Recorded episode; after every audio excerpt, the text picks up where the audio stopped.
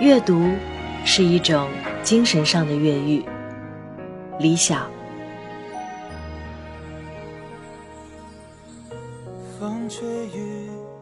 是阅读让人变得谦卑，因为阅读者懂得，在漫漫历史长河中，一个人实在是太渺小，而阅读让个体意义上渺小的人找到真实的存在感。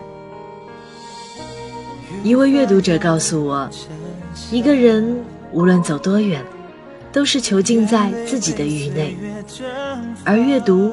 是一种精神上的越狱。一个人通过阅读，把自己微小的人生不断放大，最后又通过阅读，把人生还原到最小。一个人的阅读史，成就了他精神上的浩瀚故乡。通过阅读，仿佛站到了世界的中心，可有时通过阅读，也感觉。被抛弃到了世界的荒野。我和一些热爱阅读之人交往，发现彼此通过精神上搭建的桥梁，巧妙地相遇了。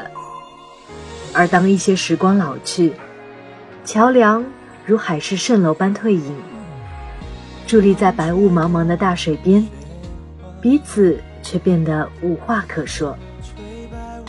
如果有幸。一个阅读的人，你会发现，这些阅读的时光，并不是自闭的生活。卡莱尔说过，书籍里横卧着历史的灵魂。